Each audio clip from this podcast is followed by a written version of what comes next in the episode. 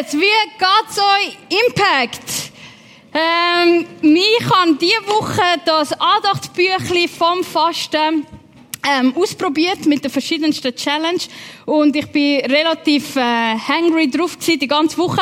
Aber es hat sich gelohnt und ich habe mit Schrecken müssen feststellen, dass ähm, meine schwerste Challenge nicht der Verzicht auf eine Mahlzeit war, sondern der Verzicht auf meine Social Media. Uh.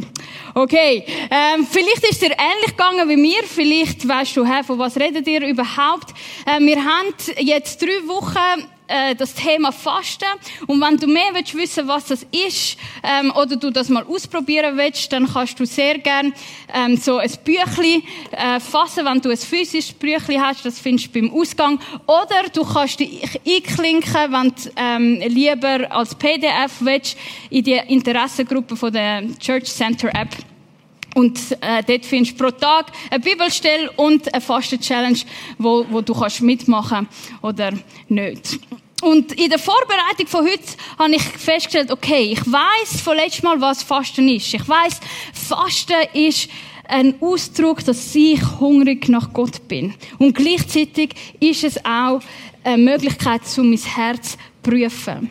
Aber wenn ich schon so hungere und ich das wirklich merke, physisch, dann möchte ich auch wissen, hey, was ist Kraft dahinter? Was ist Kraft vom Fasten? Warum soll ich mir so etwas überhaupt antun? Und ich hoffe, dass ihr irgendetwas zum Schreiben mitgenommen habt oder jetzt könnt ihr eure Notes ähm, auf dem Handy führen oder äh, ihr könnt auch den Laptop übernehmen und so schreiben. Nein, keine Vorlesung da drauf, nein. Aber weil wir werden eintauchen in ganz verschiedenste biblische Geschichten, wo Fasten drin vorkommt. Und wir werden zusammen schauen, okay, was haben sie gemacht, wie, warum haben sie gemacht und was hat das ausgewirkt. Und wir starten gerade mit der, mit der Apostelgeschichte, so dort, wo die ersten Christen zusammengekommen sind. Dort lesen wir Folgendes. Apostelgeschichte 13. In der Gemeinde von Antiocha gab es eine Reihe von Propheten und Lehrern. Barnabas, Simeon, genannt der Schwarze, das ist jetzt nicht rassistisch gemeint, sondern es zeigt, und das ist eben drum wichtig, es zeigt, dass auch Dunkelhütige von Anfang an, es ist, also Israel ist eh, ähm, sind nicht Weisse wie wir, sondern von Anfang an sind alle Länder und Kulturen sind, sind einbegriffen gewesen und haben das Evangelium gehört. Ähm, wenn du mehr darüber willst wissen, komm auf mich zu. Ich habe eine Bachelorarbeit darüber geschrieben. Genau, okay. Also, das ist nicht das Thema von heute. Gut. Barnabas Simeon, genannt der Schwarze, Lucius aus Cyrene, Manaen, der zusammen mit dem Fürsten Herodes aufgewachsen war, und Saulus. Okay, das sind Glaubenshelden, Säulen äh, von der ersten Kirche. Und dann lesen wir eines Tages, während die Gemeinde dem Herrn mit Gebet und Fasten diente, sagte der Heilige Geist, stellt mir Barnabas und Saulus für die Aufgabe frei, zu der ich sie berufen habe. Da legte man den beiden nach weiterem Fasten und Beten die Hände auf und ließ sie ziehen. Damit man die Geschichte versteht, muss man den Kontext haben. Im Kapitel vorher lesen wir, wie, äh, wie, wie die ersten Christen wirklich viel ähm, Zuwachs bekommen, wie viele Menschen zum Glauben kommen. Sie haben Gunst von, von der Stadt Jerusalem. Doch plötzlich kehrt Eine Christenverfolgung fängt an und der Herodes, der König war, hat gesagt, ah, ja, so noch Furbo, ich bin schlau, ich weiß, was ich mache, oder? Willst du die zerstören, musst du die, äh, die oben sind, ähm, ähm, töten, oder? Und dann hat er den Jakobus enthaupten lassen und hat gemerkt, boah, das ist voll gut angekommen, dass der Jakobus, das ist einer von den Aposteln, enthauptet worden ist. Ich pack mir den Petrus. Und im Kapitel 12 hat sich der Herodes den Petrus packt, hat ihn in Gefängnis geworfen und weil die Kille gebetet hat, ist er ähm, auf wundersame Art und Weise befreit worden. Und jetzt stehen Christen da und sie merken, wow, wir stehen vor wichtigen Entscheidungen. Wie soll es mit uns weitergehen? Was sollen wir als nächstes machen? Sollen wir verstecken? Sollen wir weitermachen? Sollen wir an einen anderen Ort gehen? Was sollen wir machen? Und vielleicht bist du heute Abend auch da und hast eine grosse Entscheidung, stehst vor einer grossen Entscheidung in deinem eigenen Leben, wo du dich fragst, hey, bin ich überhaupt im richtigen Job? Bin ich überhaupt mit der richtigen Person? Ich hoffe für dir sonst Perli-Kurs anmelden, dort findest du es definitiv raus. oder, und, und du fragst dich, was geht, wie geht's weiter, oder? Und ich merke, dass wenn ich vor wichtigen Entscheidungen stehe, dann fängt bei mir der strategische Kopf an, an arbeiten. Ich mache mir da dann schon schöne Listen, in der Mitte ein Strich und links und rechts Pro und Contra und dann schreibe ich, das ist für die, das spricht für die ähm, Entscheidung, das spricht dagegen und ich fange mir an, Sachen auszudenken. Und das ist auch ganz in Ordnung und gut, aber spannender finde ich, dass die ersten Christen einen anderen Reflex hatten. Ihre erste Antwort war, wir betet und wir fastet, zum Wissen, was wird Gott? Wo möchte er uns herbringen? Was, wie soll es weitergehen? Und wir sehen, dass durch das Fasten sie Gottes Stimme gehört haben. Also das heißt, dass das Fasten für sie voilà wie ein Megafon ist. Okay, es ist wie, es verstärkt, dass du Gottes Stimme kannst hören. Danke Technik, ich mach's nicht mehr. Und es, es, es, es hilft uns, Gottes Stimme besser zu hören. Warum? Weil wir das auf die Seite tun, wo es ablenkt. Weil wir das, und, und wir sagen, okay, wir wollen den Fokus auf dich setzen. Gott, und wir wollen von dir hören. Es hilft uns, Gottes Stimme besser zu hören und es hilft uns auch bei Entscheidungen. Und was ich toll finde an dem Beispiel von der Apostelgeschichte, ist, dass die nicht einfach allein für sich im Kämmerlich gefastet haben, sondern sie haben als Community, als Freunde, haben sie gesagt, hey, komm, wir gehen zusammen und wir fragen Gott, wie soll es spezifisch in dieser Situation losgehen. Und ich kann euch sagen und garantieren, es hat Kraft, es hat Macht. Ähm, ein Beispiel aus meinem Leben. Ähm, ich bin mit 19 nach der Matur bin ich auf New York gegangen und habe dort ein Praktikum gemacht beim Metro World Child, wo ich ähm, das Strassenkind äh, so äh, Sonntagsschule gemacht habe und ich habe dort Misere gesehen und ich wollte nicht mehr heimgehen. Für mich war klar, das Einzige, was wichtig ist im Leben, ist Menschen von diesen Kids in diesen Ghettos von Jesus erzählen. Ausbildung braucht ja eh niemand und die Schweiz braucht auch niemand. Und Gott macht einen Weg, wo es keinen Weg gibt und ich bleibe in Amerika. Und ich bin 19 gewesen. Und das hat natürlicherweise dazu geführt, dass es einige Auseinandersetzungen mit meinen Eltern gegeben hat. Gott sei Dank habe ich eine bettende Mutter, die gesagt hat, okay, da kann man mit der Steph kann man jetzt gerade nicht reden. Sie, sie ist sturer als äh, ihr Vater. Nein. Wir müssen etwas machen. Und sie hat Freunde, ihre Kinder gefragt, hey, könnt ihr nicht mit mir für Stefania beten und fasten, damit sie weiß, wie sie sich entscheiden soll. Und schlussendlich bin ich zu, zu dem Entschluss gekommen, dass es vielleicht doch gescheiter ist, soziale Arbeit zu studieren und, und das habe ich dann auch gemacht und zehn Jahre später stehe ich da und ich kann Menschen von Jesus erzählen. Oder? Und, und ich glaube auch, dass das zurückzuführen ist auf die Gebet und, die, und das Fasten von diesen Leuten. Also wenn, wenn du vor einer wichtigen Entscheidung stehst und, und dann ermutige ich dich, such dir zwei, drei Leute, die sagen, hey, bist du bereit, für das Thema, für diese Frage, für eine bestimmte Zeit mit mir zu beten und fasten und schauen, was passiert. Die Geschichte in Apostelgeschichte zeigt uns nicht nur, dass Fasten und Beten uns hilft, Gottes Stimme besser zu hören und bei Entscheidungen, sondern es zeigt auch, dass Fasten und Gebet wie eine Saat ist, zum, damit Erweckung kann passieren kann. Wir lesen nämlich, nachdem sie Gottes Stimme gehört haben, lesen wir, da legte man den beiden nach weiterem Fasten und Beten die Hände auf und ließ sie ziehen. Und wohin sind der Saulus und der Barnabas gegangen? Sie sind ausgesendet worden in die erste Missionsreise. Sie sind von Syrien auf Zypern bis in die Türkei und wieder zurück. Und es sind Zeichen und Wunder sind passiert dort. Es sind Menschen, die gelernt sind, haben wieder können laufen, Blinde haben wieder gesehen. Es sind neue ähm, Kirchen entstanden. Es hat, es hat unglaublich viel ausgelöst, oder? Und das Betten und das Fasten das ist wie eine Saat, wo wir ausstreuen im Geistlichen, wo dann wie etwas vorbereitet, oder? Und das sehen wir immer und immer und immer wieder. Das siehst du auch in Südkorea, zum Beispiel. Ähm, in Südkorea hat es ähm, 1950 bis 1953 hat es einen Krieg gegeben, wo dann nachher die kommunistische Partei äh, dazu geführt hat, dass Nord- und Südkorea getrennt worden sind.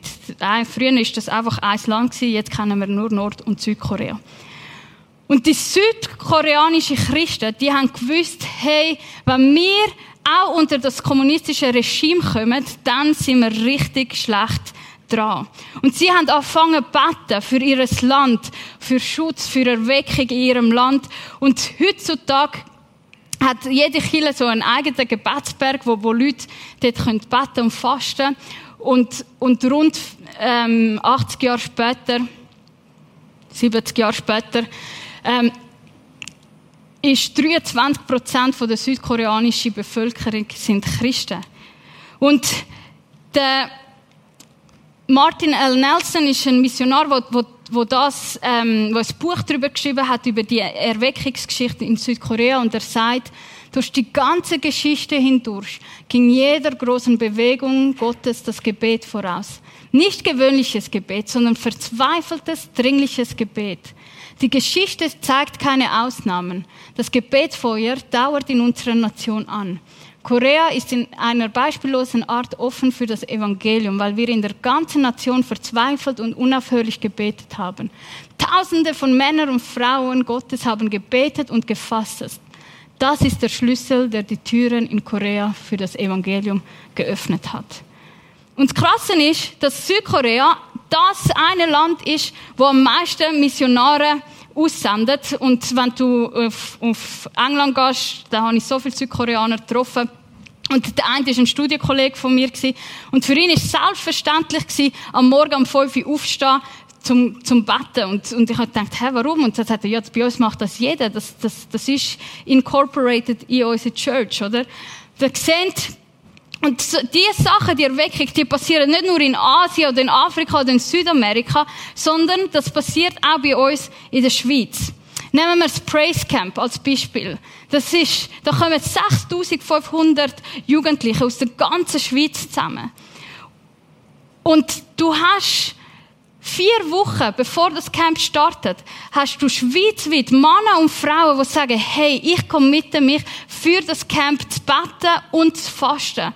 Und weil für das Camp betet und fastet wird, werden in last minute werden Probleme noch gelöst, kommen Helfer, wo wir keine Helfer hatten, passieren geistliche Durchbrüche, Menschen erleben Gott, erfahren den Heiligen Geist, Menschen kommen auf der Straße zum Glauben. Das passiert nicht einfach so, weil Leute einfach so zusammenkommen, sondern auch, weil das geistlich vorbereitet worden ist durch Gebet und Fasten.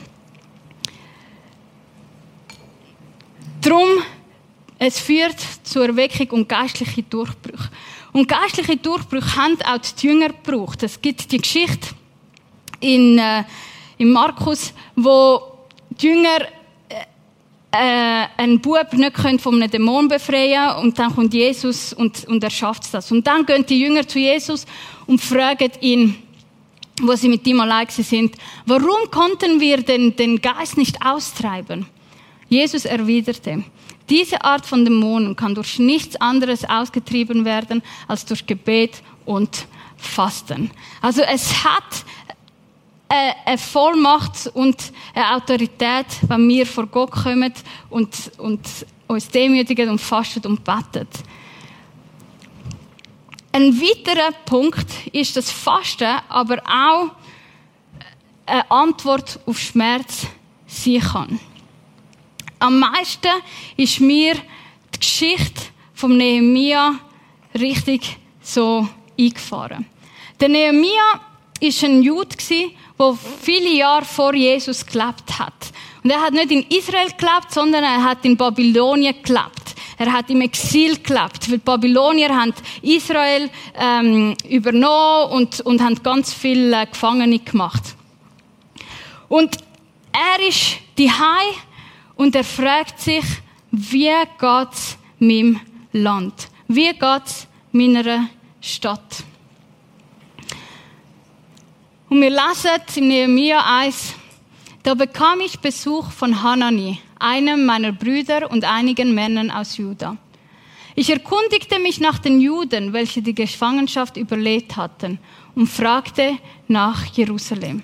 Hey, was ist daraus geworden? Und Antwort ist die Leute, die in die Provinz Juda zurückgekehrt sind, leben in großer Not und Bedrängnis. Die Stadtmauer von Jerusalem liegt noch in Trümmern und die Stadttore sind verbrannt. Als ich das hörte, setzte ich mich nieder und weinte. Tagelang trauerte ich, fastete und betete zu dem Gott des Himmels. Der Nehemia hat eine Nachricht bekommen, wo ihn mitten ins Herz trifft. Und ich habe mich gefragt, Stefania, für was bricht mein Herz so sehr, dass ich es im Gebet und Fasten vor Gott bringe? Was trifft mich?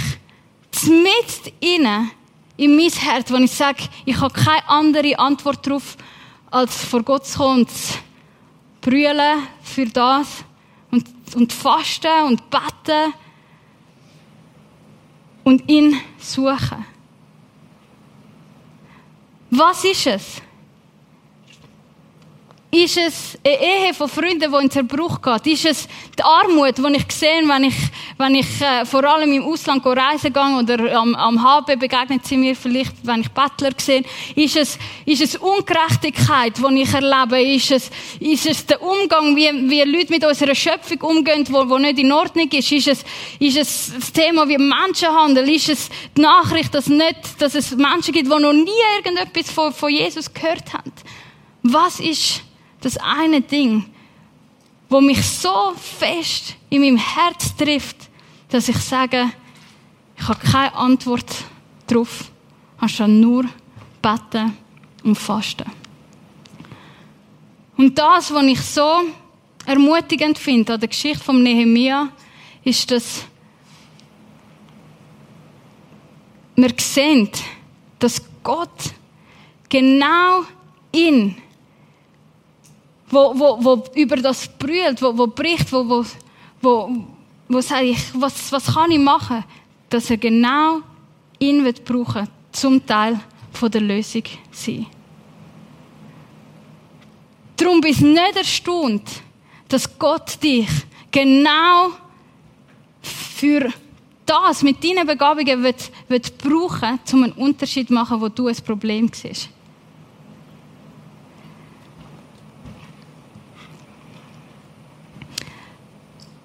Der Nehemiah hat gebetet und gesagt, lass deinen Diener doch heute Erfolg haben und gib diesem Mann Erbarmen für mich. Er, er ist letztes Mal, hat er für den König geschaffen und er hat gewusst, hey, vielleicht kann ich Teil sein von, von einer Lösung. Und er hat Gott bittet, hey, brauch du mich. Und wenn wir so vor Gott sind, dann wartet Gott nur darauf, dass, dass wir sagen, hey, da bin ich, brauch du mich. Hilf mir, dass ich mit meiner Geschichte, mit dem, was ich erlebt habe, anderen kann helfen. Dass ich einen Unterschied machen kann in dem inne, wo ich sehe, wo nicht in Ordnung ist. Und wenn ihr die Geschichte von Nehemiah fertig lesen, seht ihr, dass Gott ihm alles gegeben hat, was er gebraucht hat. Ressourcen, Schutz, alles Mögliche hat er dort gehabt.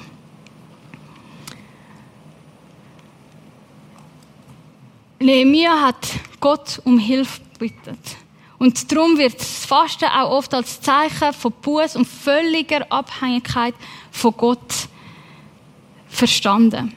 Und eine Geschichte, wo das noch mehr führen bringt, ist die Geschichte vom König Josaphat.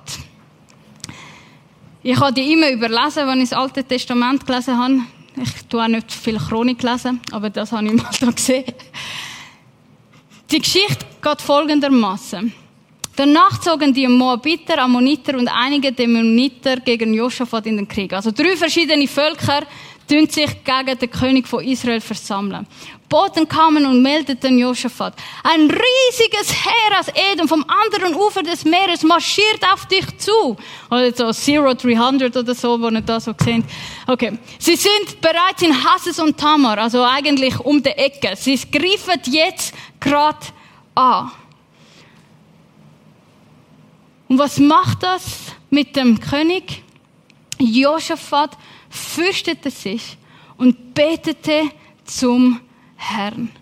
Er ließ in ganz Juda ein Fasten anordnen. Aus allen Städten im Land strömten die Menschen zusammen, um den Herrn zu suchen, auch aus allen Städten Judas.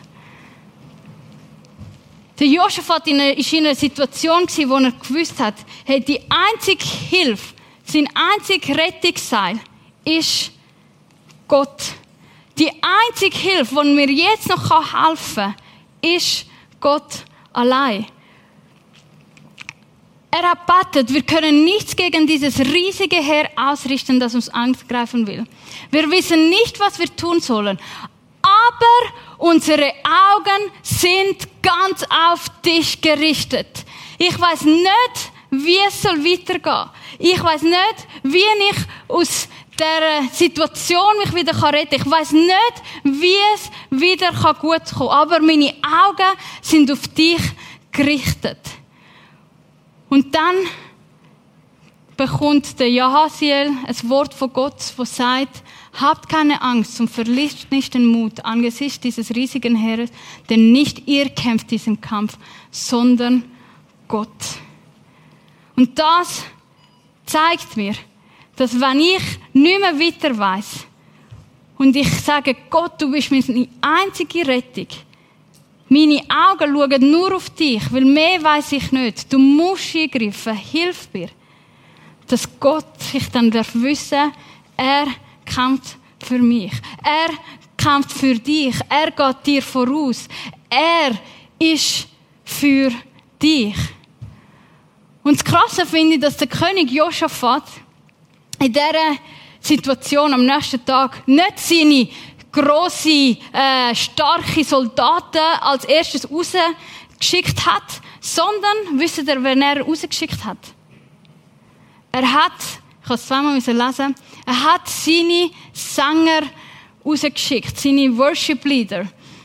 Und dann lesen wir in dem Augenblick, in dem sie anfingen zu singen und Gott zu loben, ließ der Herr die Heere von Ammon, Moab und aus dem Gebirge Seir, die Juda angriffen, in einen Hinterhalt laufen und sie wurden geschlagen. Und gerade da können wir eine richtig gute Predigt machen über die Kraft vom Worship, oder? Das ist, wenn wir davor reden, this is how I fight my battles, oder? Das ist, wenn wir davor reden, ich sehe nicht die Situation, aber ich erhebe den Namen von meinem Gott über die Situation und ich weiß, dass er für mich wird kämpfen und er will kämpfen und er wird eine Lösung bringen und er macht's und das ist das Schöne und das Befreiende von mir in Christus Hand, dass wir nicht aus unserer Kraft raus Sachen machen, sondern dass wir zu einem Daddy können tragen und sagen, Daddy, Daddy, Daddy, Hilfe! Und er eingreift und er macht und er verändert, weil er ist das Rettungsseil. Egal wie weit weg du dich fühlst oder was es ist, wir können uns auf das zurückgreifen. Und das Krasse ist, als ich eben mich auf das Thema eingelesen habe, ist, dass ich gemerkt habe, das ist nicht nur eine Geschichte, die im Alten Testament passiert und jetzt in den äh, Seiten der Bibel fertig ist, sondern es ist etwas, was in der Weltgeschichte immer und immer wieder passiert. Wenn Völker, Nationen zusammenkommen und sagen, hey, wir haben keinen Ausweg. Wir wissen nicht, wie weiter, aber wir kommen vor Gott ins Gebet und wir fasten und wir bitten um seine Hilfe. Und so etwas hat der John Wesley in, äh, in England erfahren. Der John Wesley ist der Gründer von der Methodistenkirche, einer von der Revivalist. Und er schreibt in seinem Tagebuch, er sagt, der britische König rief wegen einer drohenden Invasion der Franzosen einen Tag des feierlichen Gebets und des Fasten aus. Der Fastentag war ein glorreicher Tag, wie in London seit der Restauration nur selten gesehen hat. Jede Kirche in der Stadt war mehr als voll und auf allen Gesichtern lag ein feierlicher Ernst. Sicherlich erhört Gott das Gebet und es wird noch eine Verlängerung unserer Ruhe geben. Und dann schrieb er am Folgetag drauf, die Ruhe verwandelte sich in nationalen Jubel, denn die drohende Invasion der Franzosen wurde abgewendet. Das ist Geschichte. Es passiert. Und eine modernere Geschichte, wo vielleicht ein zeitnäher ist, ist ähm, in Israel 1973, wo der Sechstageskrieg losgebrochen ist. Und der ist an Yom Kippur äh, losgebrochen. Das ist dann ein nationaler Fastentag, wo, wo Israel angegriffen worden ist von drei Völkern, Ägypten, Syrien und äh, Jordanien. Und und aus dem Nichts raus, es wird berichtet, dass sie aus der Synagoge direkt auf die Front gegangen ist, haben sie, die Israeliten, nach sechs Tagen den Krieg gewonnen, was eigentlich absolut keinen Sinn macht und, und sogar mehr Land gewonnen als vorher war. Und ich will jetzt nicht da auf das weiter eingehen. Aber man sieht, dass Gott in der Geschichte handelt und Sachen macht. Man sieht, Fasten und Gebet hat Kraft. Und der letzte Punkt, mögen ihr noch? Der letzte Punkt, den ich auch interessant finde, ist, dass Fasten auch für Krankenheilung eingesetzt worden, also ähm, gebraucht wird. Und ein Beispiel davon ist der König David. Der König David schreibt im Psalm 35, 13. Als einer von ihnen krank war, sorgte ich mich um ihn. Ich übte Verzicht und fastete. Was ich gebetet habe, beschäftigt mich immer noch. Es kann sehr gut sein, dass du den Wunsch bekommst, für jemanden, der krank ist, zu beten und zu fasten. Und wir dürfen Gott um Heilung bitten. Gott nennt sich selber, ich bin Gott, dein Arzt. Aber ob es dann nachher wirklich auch passiert, das ist keine Garantie, weil das hängt nicht von deinem Glauben ab, das hängt nicht von deinem Fasten ab, das hängt nicht von deinem Gebet ab, sondern es liegt in Gottes Hand. Wir lesen ein bisschen später, wie der David, König David, sieben Tage und sieben Nächte für sein ähm, erste Kind von der Bathseba betet hat, weil es ist todkrank war. Aber Gott hat das Gebet nicht erhört. Und das Baby ist gestorben. Und manchmal beten wir und fasten wir und wir haben Erwartung und wir sollen das haben. Manchmal kommt es nicht so raus, wie, es, wie wir uns das wünschen. Sollen wir wegen dem sagen, ja, dann tun ich es gar nicht probieren? Nein, es wäre zu schade. Es wird zu schade. Weil so oder so führt uns Gebet und Fasten in einer Haltung, wo wir vor Gott kommen, wo wir sagen, da bin ich, da ist mein Herz. Dein Wille soll geschehen. Schaff an mir, schaff an dieser Situation. Wir erwarten dich. Und so oder so wird er handeln und etwas machen in seiner Souveränität. Weil er ist Gott und wir sind Mensch. Und das ist das, was ich zusammengefasst habe im Bibelstudium, in den Büchern, die ich gelesen habe. Wenn du mehr wissen willst, ähm, über das habe ich da drei verschiedene Bücher, wo, wo du nachher auch kannst, ähm, gerne anschauen oder fotografieren. Ich lasse sie nachher da. Ähm, wenn du dich mehr zu dem Thema willst, auseinandersetzen. Und vielleicht sagst du, hey, mal, komm, ich probiere das aus. Man kann immer einsteigen, die Fasten-Challenge ähm, und das Gebet ähm, andeutlich. Es geht nicht darum, dass wir gesetzlich etwas machen, sondern dass wir einfach sagen, hey, wir wollen uns Gott dir aussetzen. Und für die zwei kommenden Wochen, die kommen, frage ich dich, gibt es vielleicht irgendetwas von dieser Liste, wo du sagst, hey, mal, für das, für diesen Grund möchte ich beten und fasten spezifisch. Für das möchte ich mich, möchte die Zeit einsetzen. Vielleicht bist du heute Abend dran und merkst, hey, nein, das ist voll nicht für mich und das ist auch ganz in Ordnung. Wenn du willst, kannst du trotzdem ein Foto von dem machen, weil es kann ja sein, dass im Verlauf des Jahres irgendetwas passiert, du irgendwie in einer Situation bist und du vielleicht daran erinnert bist, ah, ich könnte ja vielleicht für das beten und fasten.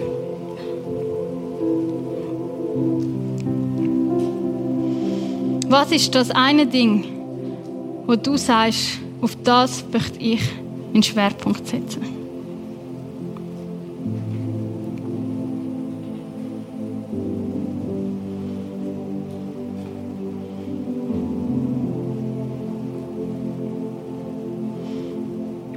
Epheser 3, Vers 20 sagt, Gott aber kann viel mehr tun, als wir jemals von ihm erwarten oder auch nur erbitten können. So groß ist seine Kraft, die in uns wirkt. Und mit dem Glauben, liebe Impact, wenn wir in die nächste Stunde, Wochenende und Woche hineingehen, mit der Erwartungshaltung, dass Gott noch viel mehr machen kann, als wir jemals von ihm erbitten können.